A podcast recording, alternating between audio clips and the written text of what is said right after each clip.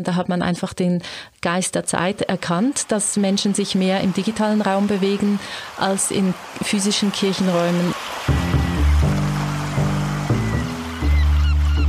Ich spreche über das, was mich persönlich berührt und anspricht und umtreibt, wo ich auch persönlich meine Fragen habe. Ich versuche jetzt nicht so klare Antworten zu geben, sondern mehr zu sagen, ja, das beschäftigt mich und ich bin dem jetzt mal auf die Spur gegangen.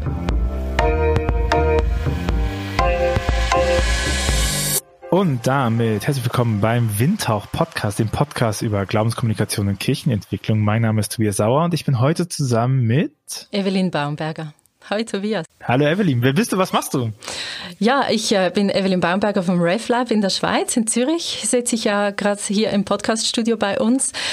Ich bin seit drei Jahren beim RefLab dabei. Das ist das digitale Lagerfeuer der reformierten Landeskirche Zürich, das ja aber auch irgendwie im gesamten Schweizer und auch deutschsprachigen Raum so ähm, ausgestrahlt hat, deswegen gar nicht so lokal, wie das jetzt hier klingt.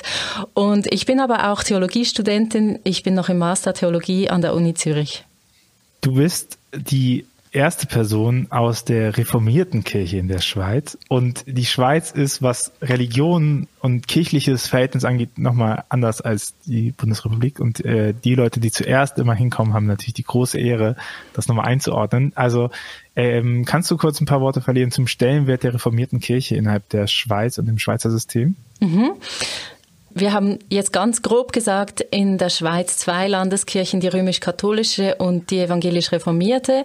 Dann gibt es auch noch die christkatholische Kirche, die auch zu den Landeskirchen zählt und ähm, gewisse öffentlich-rechtlich anerkannte nicht-christliche Religionsgemeinschaften.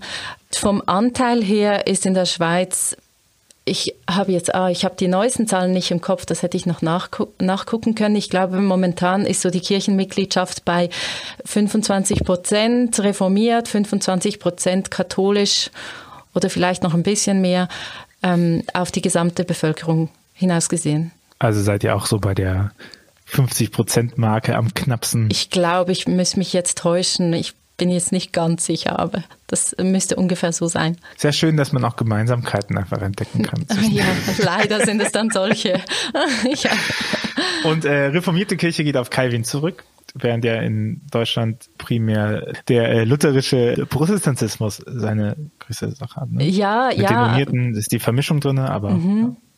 Also wir DeutschschweizerInnen berufen uns viel lieber auf Zwingli natürlich, weil der in Zürich Ach, war. Zwingli, genau. Sorry. Also der ja. Zwingli ist viel präsenter hier als, als Calvin, aber das äh, dürfte auch je nach Sprachraum unterschiedlich sein. Ich gebe zu, ich habe beide durcheinander gebracht. Ich wollte aufs Zwingli verweisen. Aber irgendwo muss man ja auch meine katholische Prägung spüren. Ich kann halt zumindest sagen, dass Nikolaus von Flü der Nationalheilige der genau. Schweiz ist. Genau, ja, genau. genau. Ja, aber dann, äh, sag mal, das RepLab vor drei Jahren gegründet, das heißt, ist ja noch gar nicht so weit. Ihr habt äh, kurz vor der kurz vor oder während der Pandemie das dann seid ihr eingestiegen? Ja, ziemlich, ziemlich gleichzeitig. Also Mitte März kam bei uns der erste Shutdown und ich glaube, so im Februar sind wir live gegangen. Also wir haben begonnen mit Podcasts und Blogs und dann gingen alle ins Homeoffice. Ja, das war speziell. Wir haben da als Team auch gar nicht so eine große Eingewöhnungsphase gehabt. Also es gab einige, die schon ein halbes Jahr vorher hier waren und das Ganze so aufgebaut, aufgegleist, konzipiert haben. Aber ja, man ist dann gekommen, hat sich kurz gesehen und dann waren alle wieder von zu Hause aus. Und weswegen hat man das RefLab gegründet? Das RefLab ging als Bereich in der reformierten Landeskirche Zürich eigentlich heraus aus einer Abteilung, die hieß ähm, Theologisches Sekretariat. Da wurden so theologische Gutachten geschrieben und Bücher äh, von der Landeskirche und da gab es einige, ähm, ich war da nicht persönlich dabei, deswegen kann ich das nur nacherzählen, da gab es einige personelle Wechsel und da kam die Idee ähm, zum richtigen Zeitpunkt war da ähm, unser Vorgängerleiter Stefan Jütte am richtigen Ort und brachte die Idee des RefLab und wir sind jetzt, ja, so ist das entstanden. Wir sind im gleichen Raum, wie wir sind so in einem wunderschönen Dach, Dachstock Großraumbüro. Ähm, wo jetzt gerade die Sonne schön hineinscheint, im gleichen Raum wie dieses Sekretariat vorher, ähm, mit dem gleichen Budget, mit der gleichen Größe, aber halt einfach nicht ein bisschen andere Ausrichtung. Warum leistet sich die reformierte Kirche einen RefLab? Man könnte ja auch einfach sagen, ich hatte das jetzt auch ähm, im Podcast nochmal mit der Bernadette Wahl zum Thema City Pastoral. Man könnte ja auch einfach sagen, man hat die Territorialstruktur, da sind ja auch ganz viele Leute. Ne, warum macht man da nicht eine Medienabteilung raus? Warum hilft man nicht den Leuten raus? Also was, was ist der Grund, dass man sagt, man, äh, man gönnt sich eine, eine Medienproduktionsstätte? Mhm. Ich glaube, das hat eine Geschichte, ähm, die ich eben persönlich auch nicht im Detail kenne. Das RefLab gehört zu einer Abteilung, die heißt Lebenswelten. Ähm, etwas länger Lebenswelten auf Distanz und die beschäftigt sich eigentlich seit Jahren schon mit den Sinusmilieus, die eher als kirchenfern oder kirchendistanziert verortet werden. Insofern ist das jetzt nicht revolutionär, dass wir hier sind, sondern die Landeskirche hat das vorhin schon diesen Weg eingeschlagen und ähm, jetzt einfach über die digitalen Medien, über Podcasts, über Blogs, ähm, ja, ich weiß nicht, inwiefern das, nee, das ist eigentlich nicht ein Experiment, sondern da hat man einfach den Geist der Zeit erkannt, dass Menschen sich mehr im digitalen Raum bewegen als in physischen Kirchenräumen und dass man da auch präsent sein möchte. Wenn ich das so höre, klingt das auch für mich einfach auch aus der Erkenntnis herausgetragen, dass man nicht über die gegebene Struktur geht, weil die gegebene Struktur natürlich auch vor allen Dingen die Menschen erreicht, die halt da sind. Ne? Und das heißt, wenn man Menschen erreichen will, die nicht da sind, muss man ja irgendwie was an der Struktur geändert haben, der Logik wegen. Also mhm. das RefLab eben auch dafür da ist, eben nochmal von vorne anzufangen und eigene Schritte zu gehen und nicht sozusagen, also ich meine, wenn du ein System innovieren willst, dann hast du halt damit zu tun, dass es ganz viele Leute gibt, die schon da sind, weil es ihnen gefällt. Ja, ne? genau. Ja. Und ich glaube deswegen auch, äh, disruptive Innovation kommt halt nicht aus einem System heraus, weil das würde halt mhm. halt bedeuten, du musst den ganzen Leuten sagen, sorry, ich bin jetzt nicht mehr für euch da ich gehe hier raus, ich mache was anderes, ne? Und dann ist ja eine klassische Methode, um sowas zu machen, dass man sich rausgründet, dass man sagt, okay, keine Ahnung, also ich finde ein gutes Beispiel dazu ist äh, About You, einer der größten Textilhändler mittlerweile in Europa. Ja. Der gehört zur Otto-Gruppe und das ist halt ein Versandhandel, ein klassischer Versandhandel, die halt gemerkt haben, junge Zielgruppe läuft uns weg, wir kommen da überhaupt nicht hinterher. Und dann gesagt haben, okay, bevor irgendein anderer kommt und uns die junge Zielgruppe wegmacht, nehmen wir uns die selber weg. Mhm. Und dann mhm. haben sie eine hundertprozentige Tochtergesellschaft gegründet, About You, und haben gesagt, macht einfach. So, weil ist ja natürlich schlau, weil letztendlich, also jetzt kapitalistisch gedacht, aber letztendlich, wenn die die junge Zielgruppe haben und das ist eine hundertprozentige Tochter, hat man halt immer noch die junge Zielgruppe. Ne? Mhm, aber mhm. gleichzeitig Otto wäre halt niemals an den Punkt gekommen, sich selber so zu reformieren und sich selber so in die Innovation zu bringen, weil er halt immer noch Otto heißt. So, also wer bestellt dann? Ne? Das ja. ist ja das Spannende in diesen Rausgründungsprozessen. Und da müsste man jetzt auch bei der Kirche genauer hinschauen. Ist das denn die junge Zielgruppe, die schon da war? Waren die überhaupt noch da dabei oder spricht man jetzt andere Menschen an oder Menschen an, die vorher gar nicht ähm, in der Kirche sind? Also wir haben das letztes Jahr ähm, erhoben mit einer Marktforschung und da sind, da geben über zehn Prozent der Menschen, die uns folgen, an, gar nicht in der Kirche zu sein und 30 Prozent sind zwar Mitglied, besuchen aber aktiv keine Kirche. Also das sind nicht Menschen, die vorher von der Kirche irgendwie angesprochen worden wären, sondern Menschen, die jetzt das Angebot des RefLab gesehen haben und denken, ah ja, das ist spannend für mich, völlig unabhängig davon, was für einen Kontakt Sie vorhin zur Kirche hatten. Ah ja, das meinte ich ja. Aber ich glaube, diese 40 Prozent wären halt nicht über die klassische Struktur erreichbar genau, gewesen, ja. weil, weil die hätte sich so sehr ändern müssen, dass sie die anderen quasi rauswirft. Also mhm, ich, mhm. ich bin deswegen ja auch, äh, als ich jung war, dachte ich auch, man müsste den Sonntagsgottesdienst irgendwie auffrischen. Und dann kommen halt Leute. So, ich würde das mittlerweile nicht mehr sagen. Ich würde sagen, lass den Sonntagsgottesdienst so, wie der Sonntagsgottesdienst ist, weil die Leute, die kommen, die kommen ja deswegen dahin. Das, die freuen sich ja und so, sondern es geht ja darum zu gucken, was kann ich denn bauen und wo kann ich denn sein oder wie kann ich machen für die Leute, die eben nicht dahin kommen, die eben woanders sind. Ne? Leute sind ja da, weil Zeitform, Ort, Person und Thema stimmt. Und, mhm. und diese, das hinzubekommen, aber dafür bekomme ich es, glaube ich, nicht hin, indem ich das Gegebene einfach verändere. Das hat eine Varianz natürlich drinne, sondern ich komme effektiver an Leute, die gar nichts mit mir zu tun haben dadurch, dass ich halt gucke, was kann ich neu bauen und was kann ich neu erschaffen. Ne? Ja, würde ich dir jetzt teilweise zustimmen, jetzt gerade in Bezug konkret auf die Gottesdienste, weil es ja schon ähm, Gottesdienste gibt, bei denen kommen gar keine Menschen mehr und da muss man sich schon überlegen, bevor das eintritt, kann man da was machen. Ähm, jetzt bei mir in der Kirchgemeinde, wo ich hin und wieder so alle paar Monate mal einen Gottesdienst besuche, da gibt es sehr große Unterschiede bei den ähm, besuchenden Zahlen. Die einen, ähm, je nachdem wer den leitet oder um welche Uhrzeit er ist, äh, kommen da mehr oder weniger Menschen. Da lässt sich, glaube ich, schon ein bisschen was festmachen, was dann halt mehr äh, Menschen anspricht, wobei das Zahlenmäßige ja immer nur ein Indikator ist von, von vielen. Letztendlich zählt es ja, wovon die Menschen berührt werden, ne? wenn man kirchlichen Auftrag irgendwie definiert, egal aus welcher Konfession, irgendwie geht's ja immer um Paradies aufbauen. Und dann fragt man sich, wie das funktionieren könnte und was eigentlich das Paradies ist und wie lohnenswert das ist. Aber diese Zielrichtung, also katholischerseits würde es heißen, äh, Werkzeug für die Errichtung des Reich Gottes zu sein. Also, und ich würde Reich Gottes immer übersetzen mit Reich Gottes bedeutet, dass die Welt für jeden Menschen ein gerechter Ort wird. Voll, und, ja. Und so diese Zielrichtung zu haben. Jetzt äh, machst du das ja nicht nur als Co-Leitung in der Orga-Kram, Ecke, sondern du hast auch einen eigenen Podcast bei RefLab mhm. und äh, auch viele Vlogs, die mir immer mal wieder in die Twitter-Timeline. Schön. Erstaunlicherweise in der Twitter-Timeline. Da ja, kommen wir eigentlich gar nicht ja. so.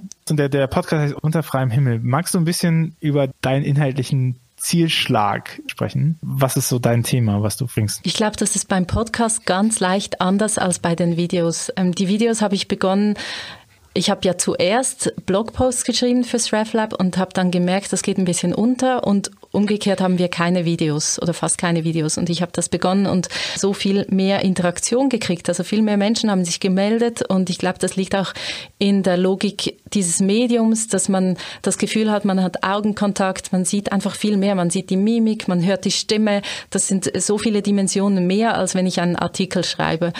Und da habe ich eigentlich nicht großen roten Faden gehabt. Also ich schreibe über das, was mich persönlich oder ich spreche über das, was mich persönlich berührt und anspricht und umtreibt, wo ich auch persönlich meine Fragen habe. Ich versuche jetzt nicht so klare Antworten zu geben, sondern mehr zu sagen, ja, das beschäftigt mich und ich bin dem jetzt mal auf die Spur gegangen, weil ähm, das ist mein Job und ich erzähle euch, was, was da rausgekommen ist. Für mich persönlich, vielleicht könnt ihr was damit an, anfangen, vielleicht äh, seht ihr das anders. Und ich finde das dann auch sehr spannend, mich mit den Menschen zu unterhalten, die darauf reagieren. Also auf mein Video von dieser Woche habe ich so viele Reaktionen erhalten, dass mit, mit einer solchen Vielfalt von, es ging da um spirituelle Zugänge. Die Menschen haben mir geschrieben, dass sie beim Tanzen Gott erfahren oder beim Kaffee oder draußen in der Natur. Und ich finde das total spannend, da auch ähm, ja, in, in den Dialog zu treten. Ähm, beim Podcast ist es so, dass ich den ähm, ein bisschen spezifischer auf, ich nenne die Nomadenchristinnen, ähm, zu, zuschneide, also Themen nehmen, die Menschen berühren, die ähm, sich als Christinnen bezeichnen würden und auch ein bisschen mehr ein theologisches Interesse noch mitbringen, aber entweder nicht mehr in einer Kirche sind oder das gar nie waren. Ich gehöre zu der großen Gruppe der Postevangelikalen. Ich weiß, dass viele von diesen Menschen aus dieser Bewegung, muss man jetzt heute sagen, auch meine Videos geschaut haben und versucht dann Podcast ein bisschen mehr noch auf die zuzuschneiden. Also es geht ein bisschen mehr in die Tiefe theologisch, ist ein bisschen ausführlicher, ähm, und von der Themenwahl her ist das meistens eigentlich das gleiche wie in den Videos, aber manchmal eben auch noch ein bisschen spezifischer. Und wir haben uns auch im Vorgespräch ein bisschen über die letzte Folge unterhalten. Und ähm, mein Punkt ist, ich finde das gerade so faszinierend, weil es ja eine Ehrlichkeit gegenüber den Menschen halt hat, wenn man sagt, es gibt nicht nur diesen einen Zugang, ne? also es gibt nicht diesen Automatismus zu Gott, dass du halt einfach nur still werden musst oder einfach nur beten musst. Ja, gerne, wenn einfach Leute. nur. ja. ja, ja. Also ich habe das sehr oft nach Ende von Vorträgen, dann sagt man so und so muss man das machen und so funktioniert Glaube zu Nicht-Glaube, ist das der Prozess und in dem Bereich bewegt man sich und dann sagen die Leute, ja, das ist alles schön, was sie sagen und aber wenigstens das Vaterunser müssten sie doch mitnehmen oder so eine Gebietskiste, so ein Schätzen, die sie machen. Dann sage ich, naja, also von mir aus können sie halt auch Harry Potter auswendig lernen, die können halt immer noch nicht zaubern. Und weil ich glaube, weil ganz oft irgendwie die Idee von Automatismen und von Magie im Glauben drinne steckt, dass man irgendwas nur macht ja. und dann wird das schon passieren. Und ich glaube aber die Ehrlichkeit und die Erfahrung, die halt Leute auch machen, ist, dass es eben nicht diesen einen Weg gibt, aber dass es Wege gibt. Und dass es eben manche Leute brauchen die Bewegung und brauchen Wanderexerzitien und die anderen brauchen Stille und die anderen brauchen Begegnung und die anderen brauchen eher Reflexionszeit und sich dem auch bewusst zu machen, was da eigentlich auch für Potenziale drin steckt. Weil mhm. wenn man mhm. eben sieht, ey, ich habe vier Wege, um das zu machen, hat man vier potenzielle Möglichkeiten, wo man ein Projekt mitmachen kann oder ein Produkt für bauen kann. Ne? Und wenn man nur weiß, nur ja. sonntags funktioniert das, dann bin ich ja auf Teufel und Verdei darauf irgendwie getrimmt, dieses Sonntagsprodukt irgendwie zu bauen. Ne? Und aber ja. diese Weite kennenzulernen, was eigentlich existiert, was eigentlich real ist, wo Menschen so oder so schon sich mit Spiritualität auseinandersetzen, also wie sie die Welt sehen, das gibt ja eigentlich viel mehr Handlungsspielraum auch wieder. Es gibt halt Luft zurück. Mhm. Sehr spannend finde ich, dass du das jetzt von Kirchenseite her schon denkst, also von der ähm, Angebotsseite her. Und ich habe das gar nicht mitbedacht, aber das machen wir ja im RefLab auch so, dass wir verschiedene Persönlichkeiten sind äh, mit ganz verschiedenen Zugängen zu Gott und verschiedenen spirituellen Wegen. Und da diese Vielfalt an Identifikationspersonen auch anbieten, in einem Podcast zum Beispiel haben wir die Lila Sutta mit Holy Embodied, wo es sehr, sehr weit geht, wo man, wo man Bäume umarmt und ähm, Pilze kennenlernt und Yoga macht und so. Und und umgekehrt jemanden wie mich, der aus einer evangelikalen Spiritualität herauskam und jetzt merkt, ah, es gibt sehr viel mehr Zugänge. Ja, ich fand das, ich habe diese Folge gemacht, mehr sogar noch aus meiner persönlichen Glaubenssicht heraus, dass ich eben lange dachte, mit mir ist was falsch, weil ich zum Beispiel Worship so überhaupt nicht fühle und mich da gar nicht wohlfühle damit und da mir auch die Erlaubnis zu geben, es ist okay, dass das nicht mein Zugang ist zu Gott. Und vielleicht ist mein Zugang dafür ein anderer, dann werte ich mein mein Glauben und mich als Person, als gläubige Person auch nicht mehr ab gegenüber anderen, die ich jetzt bewundere, weil sie zum Beispiel stundenlang meditieren können oder so. Oder eben so, ja, in der Musik voll aufgehen das war mir wichtig, das rüberzubringen. Und ich glaube, das muss man ja auch erstmal schaffen, das so zu positionieren auch und zu sagen, guck mal, es gibt so viel. Also ich finde, das ist eigentlich eine Stärke des Katholizismus, dass wir innerhalb des Katholizismus sehr ökumenisch sind, also sehr viel Bandbreite zulassen. Nach außen mhm. schwierig, aber äh, wir haben ja von äh, Opus Dei bis äh, Wir sind Kirche eine enorme Bandbreite. Wir haben die, wir haben die Orden drinne, mit eigenen Spiritualitäten. Wir haben, ne, also schaut man die Franziskaner an mit so einer Tätigkeit irgendwie äh, gegenüber den Jesuiten mit den geistlichen Übungen. Wir haben die Territorialgemeinden mit ihrer mit ihrer Struktur. Wir haben die Verbände, ne, und dann finde ich das so vermessen, wenn wir irgendwie davon ausgehen, es gibt so diese eine katholische Spiritualität. So, oder es gibt diese eine christliche Spiritualität, die so hingeht. Ne? Und man muss ja auch einfach sagen, dass man sich auch klar machen muss, dass jede Person, jeder Mensch ist auch für andere Menschen abschreckend. Es ist anziehend wie abschreckend. Es gibt eben Leute, die können mit mir und meiner Persönlichkeit und es gibt Leute, die sagen, Alter, das Tobias, ey, wenn er redet, gar keinen Bock drauf. So, das heißt, selbst wenn ich denen das Genialste eröffnen könnte, so inhaltlich, dann würden die nicht an diesen Punkt kommen, weil sie nicht mit mir können, was auch vollkommen in Ordnung ist. Weil man einfach allein durch die Tatsache, wie man ist, zieht man Menschen an und nicht. Und ich glaube, das halt auch zu lernen und zu sagen, hey, du bist bei Kira besser aufgehoben als bei mir, wenn du äh, damit arbeitest. Ne? Mhm. Ne? Du bist bei Evelyn besser aufgehoben als bei mir. Die wird dir eine bessere Mentorin sein. Aber ich glaube, da muss man halt von diesem eigenen Standpunkt rauskommen, dass das, wie ich die Welt sehe und wie ich Gott sehe und was für mich wichtig ist an Gottesbeziehung, dass das nicht das Wichtigste für die andere Person sein muss. Und mhm. dass ich nicht dafür zuständig bin, der anderen Person zu sagen, wie sie Gott, wie die Beziehung mit Gott zu führen ist, sondern ich vielleicht einfach nur die Aufgabe habe, dass äh, Ignatius nennt ja das Feld bereiten, dass Leute bereit sind zu hören, weil ich davon ausgehe, dass Gott zu jedem Menschen spricht. Und, äh, und meine Aufgabe kann es im Prinzip nur sein, da zu sein und wenn jemand mit mir reden möchte und dem eben auch ein Gesprächspartner zu sein, ist nicht verpuffen zu lassen. Ne?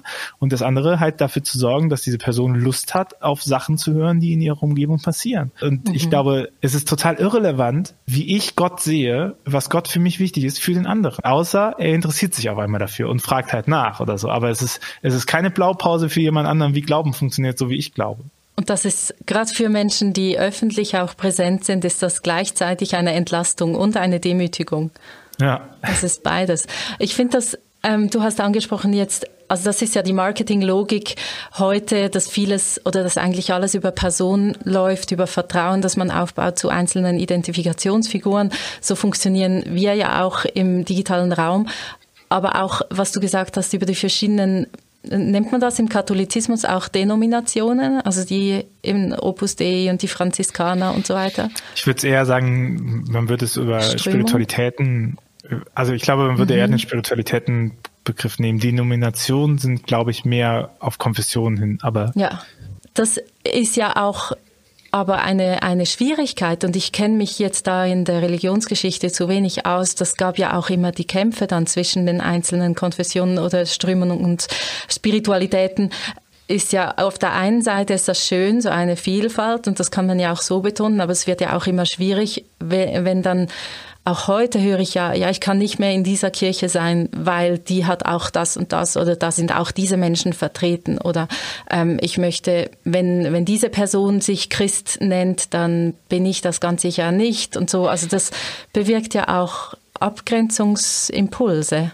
Es hat, es hat beides. Im, Im, besten Fall ist es eine Vielfalt, die man aufzeigen kann und wo man auch sagen kann, ja, wenn mich jemand fragt, das kommt manchmal vor, wo würdest du mir einen Gottesdienst empfehlen, dass ich dann auch nicht nur reformierte Gottesdienste zum Beispiel empfehlen würde, sondern je nachdem auch einen methodistischen Gottesdienst oder so. Mhm. Das ist toll. Auf der anderen Seite ist es ja auch eine, ähm, eine Selbstpositionierung, die man dann vornimmt, indem man sich der eigenen Bewegung zugehörig fühlt, zugehörig erklärt und nicht der anderen. Ja. Ich würde zu dieser Einheit der Christenfrage halt immer zwei Punkte anführen also ich nicht, ich würde, ich führe dazu zwei Punkte an.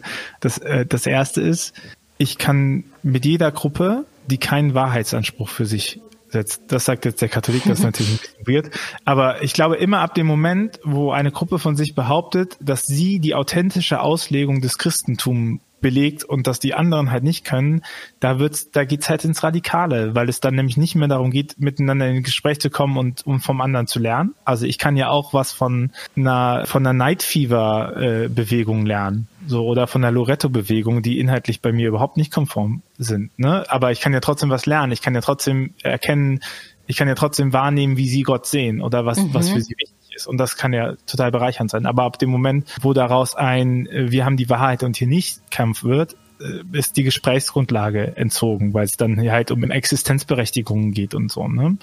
Und das Zweite, also selbst die katholische Kirche sagt ja, sie ist nur am nächsten dran an, an der unsichtbaren Kirche Jesu Christi. Ne? Also zumindest haben wir da schon ein bisschen gearbeitet, dass es ist. Und das Zweite ist, ich bin, ich bin vom Staat mitfinanziert worden als Theologe.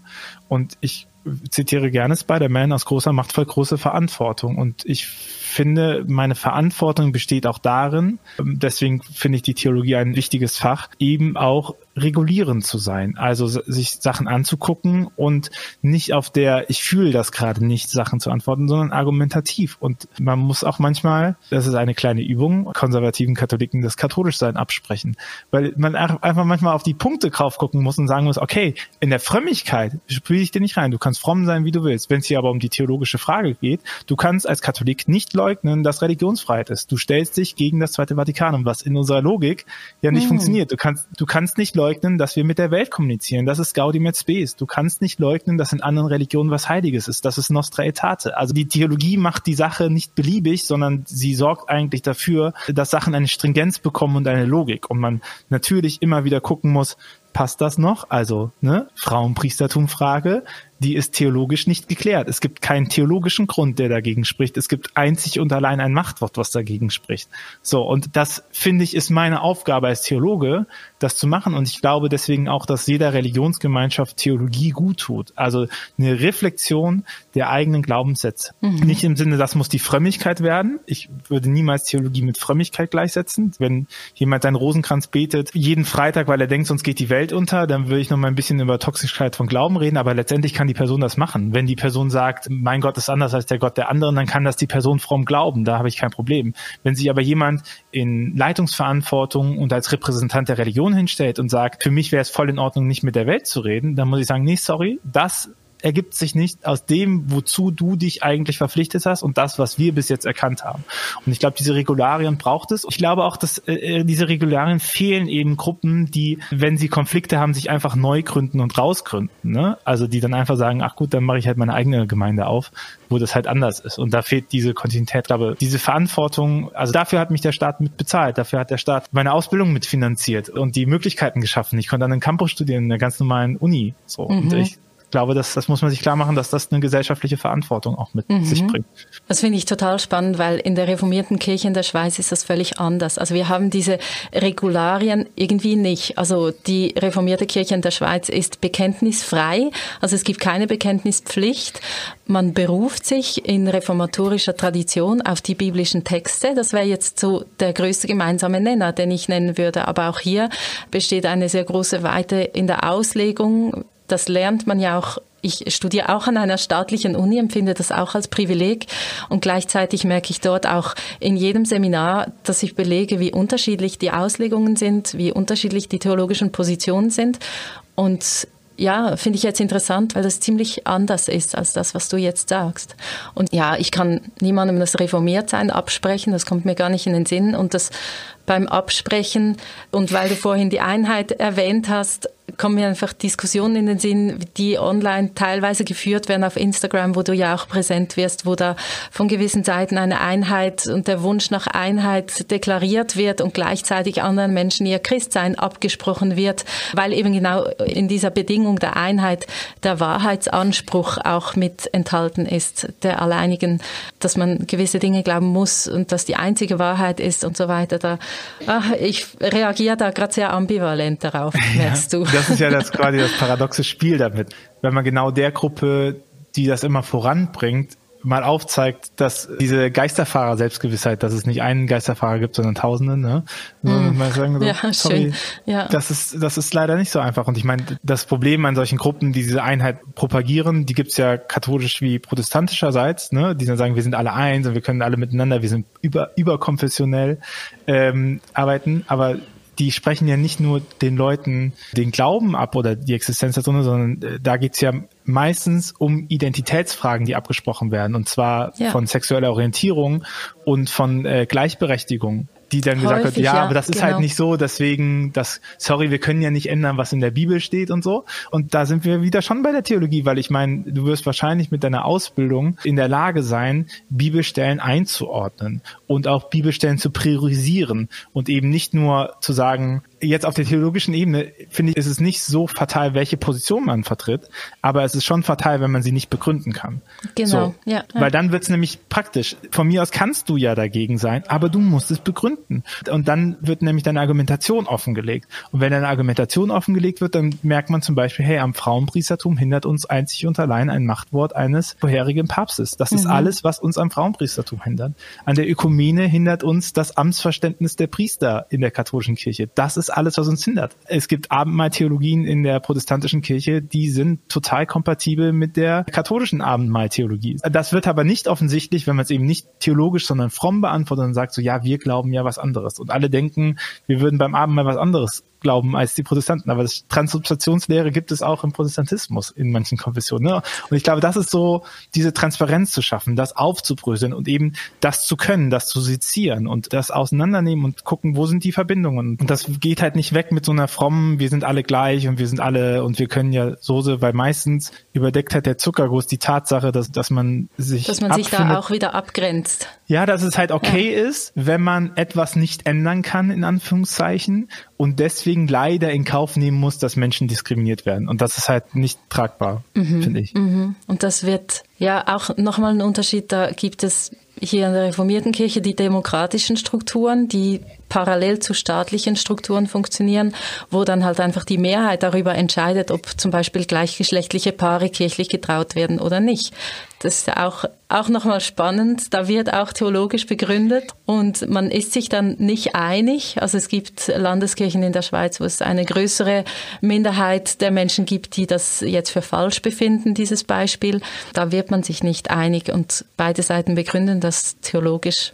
Ja, mir ist wohl in der ich würde mich jetzt nicht primär ähm, reformiert definieren, sondern das, also darüber haben wir auch im Vorgespräch uns schon unterhalten, dass ja diese Konfessionen auch alle immer ein bisschen in den Hintergrund treten, immer mehr. Aber da ist mir schon wohl in der kirchlichen Gemeinschaft, wo ich weiß, da können verschiedene Ansichten nebeneinander stehen und man spricht sich nicht den Glauben ab. Deswegen. Genau, solange man halt bereit ist, miteinander zu sprechen. Ne? Ja. Ich glaube, es gibt ja auch einfach Ungleichzeitigkeiten. Ja. Dass man ja auch sagen muss, keine Ahnung. Ich habe das bei mir zum Beispiel gemerkt. Irgendwann vor noch gar nicht so lange Zeit dachte ich mir, hey, wie krass ist das eigentlich, dass ich aufgewachsen bin und dachte mir, es ist völlig normal, dass Frauen keine Priester werden können. So, mhm. weil man mhm. das einfach nicht hinterfragt hat, weil das, die, mhm. weil das die Sache und ich bin in keinem krass konservativen Haushalt aufgewachsen. Ja, ja ich kenne ne? auch solche aber Beispiele das, von mir. Ja. Aber, ja, aber das hat man einfach so so drinne und das ist so ein bisschen, keine Ahnung, wie mein Onkel hat mir immer erzählt, er will richtig gut Fußball spielen, aber er macht nur Eigentore. Und dann habe ich das irgendwann mal als Student bei einer Party erzählen wollen und während ich das erzählt, da fiel mir auch so, der hat mich verarscht. Der hat mich die ganze Zeit verarscht weil man das halt nie sich nochmal angeguckt hat und reflektiert hat und gesagt so, ist das wirklich so? Macht das ja. überhaupt einen Sinn? Finde ich das in Ordnung? So, ne? Ja. Und so ist es auch, dass ich dachte mir so, hä, wie krass ist das eigentlich, dass man das nie so hinterfragt hat, weil man einfach da drin gewachsen ist. Und ich, und, und man hat ja, man hat es ja gelebt. Also man ist ja nicht so, dass man nicht um die Probleme wusste und man hat es dann irgendwie verargumentiert oder sowas, ne, weil man eben auch eine Ungleichzeitigkeit hat des Lernwissens, so wo man gerade ist. Und ich glaube, sowas muss man auch immer respektieren, dass halt nicht alle Menschen an demselben Punkt auf die Welt gucken, von dem ich auf die Welt gucke. Und es eben klar im Aktivismus stark darum geht, das zu positionieren und klar zu machen und die Aufmerksamkeit und das auch sehr wortgewaltig und mit krassen Bildern zu setzen. Dass ich aber glaube, wenn es um Transformation geht, dass es eben auch diesen Punkt braucht, wo man eben zuhört und mitgeht und begleitet und ehrliche Differenzen eben auch als ehrliche Differenzen stehen lässt und auch zu sagen, hey, wir können gern weiter trinken. Diesen Punkt bin ich überhaupt nicht der Meinung. Und ich erkläre dir mal warum und der andere hört zu und versteht das und sagt vielleicht nicht, ach ja, jetzt ändere ich mein ganzes Leben, aber man hat es mal gehört, ne? So, und ich finde, das ist super wichtig. Das würde mich jetzt interessieren, wie du das im Netzwerk wahrnimmst weil also oder überhaupt größer im digitalen Raum, wo wir uns ja beide bewegen und du noch mit, der, mit deinem Netzwerk, da gibt es ja immer wieder diese Diskussionen, die geführt werden über verschiedene Beispiele und du hast vorhin gesagt, es ist wichtig, dass man überhaupt noch miteinander spricht, aber da sind dann auch die Algorithmen, die die Bubbles einteilen, dieses Miteinander darüber sprechen, kommt ja an vielen Orten gar nicht mehr unbedingt vor oder wird nicht gefördert. Wie, wie macht ihr das denn im Netzwerk? Oder wie nimmst du das wahr mit, den, ähm, mit der Community? Ich hatte es ja auch auf meiner Instagram-Seite, ich glaube, der ist sogar angepinnt zum Thema Polarisation, dass Polarisation natürlich in Social Media super gut funktioniert und deswegen ja auch belohnt wird und Sachen, die man belohnt bekommt, die macht man halt öfter. Und ich glaube, da haben wir uns als Menschen auch ein Verhalten angewöhnt, was das halt so ein bisschen fördert. Ne? Ich bin getragen von der Ansicht, dass es keine private öffentliche Meinung gibt.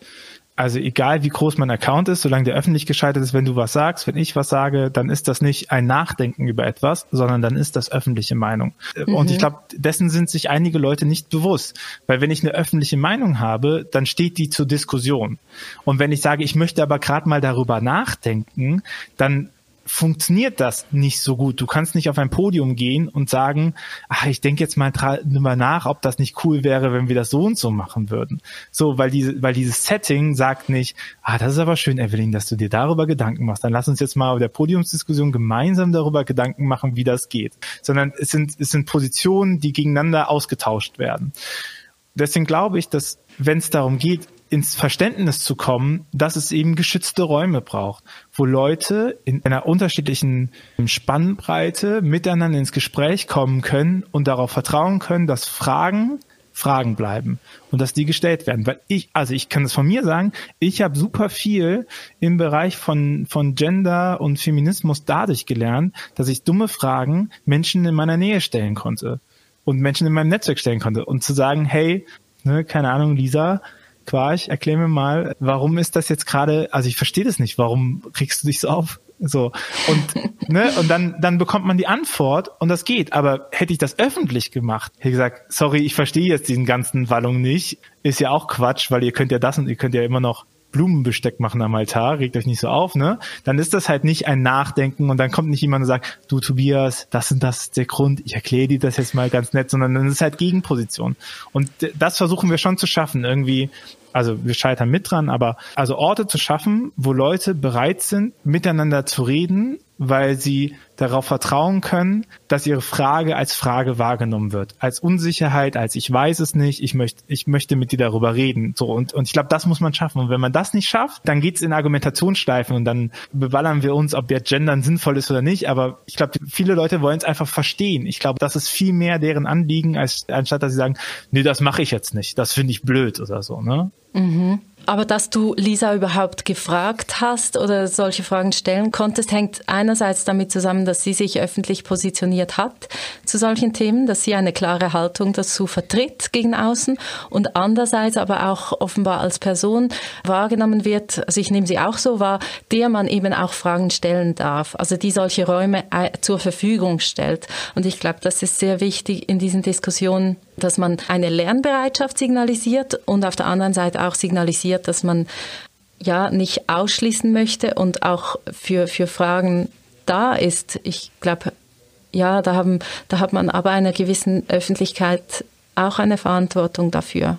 Ja, ja. ich glaube, dieses im Gespräch bleiben ist so krass wichtig, ne? Und, mhm. und Netzwerke bilden, Leute um sich herum schaffen, nicht immer nur die gleichen Leute um sich herum haben, auch, auch Unbequemes um sich herum haben, was einen herausfordert. Und irgendwie das Vertrauen darauf haben, dass es der andere eben auch gut meint. Auch wenn er gerade was stellt, so, ne? Wir versuchen das auch im RefLab im Team. Wir hatten kürzlich eine Diskussion, da war, da ging es um eine, um eine Serie, äh, um eine Blogserie zum Thema Gods and Superheroes. Und wir kriegten einen Entwurf von einer Illustration von unserem Hausillustratoren Rodia Galli. Und das war so ein weißer Superman Jesus, der vom Kreuz springt. Und das war, aus meiner Sicht war das viel zu wenig ironisch gebrochen. Und ich ich dachte, nee, das geht nicht. Das ist die Bildsprache, die auch die amerikanischen Evangelikalen verwenden. Dieser White Savior Jesus. Wir hatten dann zuerst Streit im Team tatsächlich. Also da, das, das war irgendwie nicht so schön und haben dann uns gefragt, ja, wie kommen wir jetzt da wieder, wieder raus oder wieder zusammen? Ähm, es gab dann eine andere Illustration, mit der ich sehr glücklich bin. Aber wir haben diese Diskussion dann auch in einer öffentlichen Blogserie geführt, wo wir verschiedene Teammitglieder tatsächlich ihre Position ähm, und erklären konnten und diskutiert haben. Wir haben das versucht öffentlich zu machen, aber wir merken auch immer wieder, wo wir da anstehen, auch hinter den Kulissen. Das finde ich schon spannend und da ist schön, wenn man als jetzt ihr als Netzwerk oder wir als Team einen Raum hat, wo man weiß, die andere Person mag mich trotzdem, auch wenn ich ähm, ja, zum Beispiel, ich bin Vegetarierin, äh, auch wenn mein Gegenüber ja jetzt gerne ähm, diese Wurst isst oder dieses Hackfleisch isst. Und ich meine, ey, da sagt der Katholik zur Protestantin, ne? Ich meine, wir sind ja nicht mehr bei Werkgerechtigkeit. Wenn wir halt immer hinkommen ja. und sagen halt, wir wollen immer das Perfekte sein und immer das mache ich noch gut und das mache ich noch gut, dann muss man sagen, du, du wirst nicht an diesen Punkt kommen. Das heißt nicht, dass du es nicht probieren solltest und dass du nicht Stück für, also eschatologischer Vorbehalt, dass du nicht Stück für Stück daran arbeitest, dass es gut wird, aber wenn man den Punkt kommt, wo man alles regeln will, dann, dann kommt man auf Mikroebene. Und ich glaube, systemische Probleme lassen sich nicht auf Mikroebene lösen. Mhm. So, dann, dann sagst du halt, die Illustration ist ja klar, dass jetzt diese Person die weiße Hautfarbe hat und äh, die anderen People of Color sind, die aber nicht in der Machtstruktur sind. Und dann drehst du es um und dann hast du wieder andere Probleme, was du nicht bedacht hast, weil genau. du vielleicht nur normgesunde Kinder gezeigt hast und keine Kinder mit Beeinträchtigungen oder so. Und dann hast du vielleicht auch nur ein, ein bürgerliches Niveau im Wohnzimmer gezeigt und ich so, ne? Und ich sage das nicht, um das ins Lächerliche zu ziehen, dass man darauf achtet. Ich finde es mhm. total wichtig, darauf zu achten. Aber ich glaube, das kannst du nur in der Gesamtheit ändern, dass du eben Bücher hast, wo halt die Mama das Kind ins Bett bringt, aber du auch Bücher hast, wo der Papa ins Bett bringt und wo du vielleicht innerhalb der Geschichte die Rollen tauschst oder wo du es mal brichst und mal nicht brichst, weil, weil ich glaube, das Gesamte macht dann der Unterschied. Wenn in allen Kindernbüchern People of Color präsent wären, dann wäre es überhaupt nicht schlimm, wenn mal in einem Buch die Fahrperson eben weiß und männlich ist weil sie eben in ganz vielen anderen Büchern nochmal aufzeigt, welche Varianz es noch hat. Und, genau. und ich glaube, das ist die Schwierigkeit, wenn man sich so in diesen, in diesen Mikrokosmos verbeißt, weil du halt nicht mit einer Sache alles retten kannst. Und du kannst nicht ein perfektes Buch machen, du kannst nicht eine Sache machen, sondern letztendlich zählt halt die Vielfalt und die Grauräume und die Zwischenräume dahin, die du brauchst. Und deswegen finde ich zum Beispiel auch so wichtig, dass unser Netzwerk ein Konfessions entschränkendes Netzwerk ist, dass es Konfession nicht der, der Grund ist, warum du aufgenommen wirst, aber wir natürlich redaktionell so ein bisschen drauf gucken, dass wir dann einen Ausgleich so schaffen, weil ich glaube, das ist wichtig, so verschiedene Pole aneinander zu bringen, weil alle halt unabhängig von ihrer Person eben auch durch die konfessionelle Prägung super viele Sachen mitnehmen. Das kurz noch anmerken, ich weiß zum Beispiel, es war vor ein paar Jahren war diese Abendmahldiskussion in Corona drinne. Und äh, die gesagt haben, oh, können wir überhaupt digital ein Abendmahl feiern? Das war ein riesen Auf, die riesen Ding in der protestantischen Bubble. Und äh, die katholischen Creator saßen da und dachten sich so, naja, solange ihr es nicht Eucharistie nennt, könnt ihr damit machen, was ihr wollt.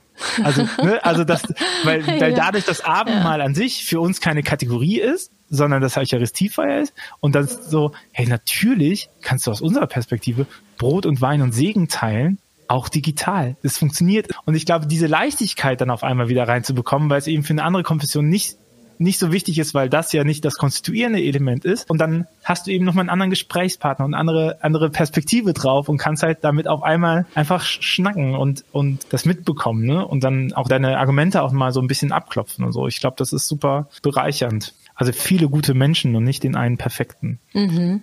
Mhm. Bevor ich für dich noch die letzte Frage habe, ein Hinweis in eigener Sache. Wenn du, lieber Hörer, liebe Hörerin, diesen Podcast magst und diesen Podcast unterstützen möchtest, dann hast du die Möglichkeit, dies zu tun. Auf steadyhq.com slash windhauch kannst du eine Mitgliedschaft abschließen. Damit wirst du per Newsletter daran erinnert, dass die neue Folge kommt und du bekommst so eine Übersicht davon zugeschickt. Wir hatten die Monate davor auch Zusammenfassungen. Das bekommen wir leider im Moment nicht gestemmt. Wir versuchen das wieder aufzunehmen, aber das ist ein großer Aufwand. Du würdest uns aber sehr, sehr helfen, mit dieser Mitgliedschaft diesen Podcast weiterlaufen zu lassen. Ansonsten teil diese Folge, gib uns gerne Feedback, teile sie über WhatsApp, bewerte sie auf der Plattform, auf der du sie gerade hörst. All das hilft diesem Podcast weiter voranzukommen. Vielen, vielen Dank für deinen Support. Evelyn, die letzte Frage an dich. Was wünschst du dir von für eine Kirche der Zukunft? Ja, ich wünsche mir den Mut, noch mehr aus Strukturen rauszukommen oder Strukturen zu brechen, auch wenn sie schon lange, lange gewachsen sind oder gerade weil sie lange, lange gewachsen sind. Aber ich musste jetzt gerade sehr lange überlegen, weil ich mich halt im RefLab innerhalb einer Kirche bewege und gleichzeitig sehr viel Freiheit habe, ähm, sehr viel Handlungsspielraum und äh, sehr viel möglich als möglich erlebe, was, glaube ich, andere Menschen nicht so wahrnehmen, die äh, kirchliche Mitarbeitende sind.